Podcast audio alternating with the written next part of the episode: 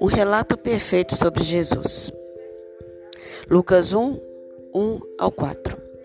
Tendo, pois, muitos empreendido por em ordem a narração dos fatos que entre nós se cumpriram, segundo nos transmitiram os mesmos que os presenciaram desde o princípio e foram ministros da palavra.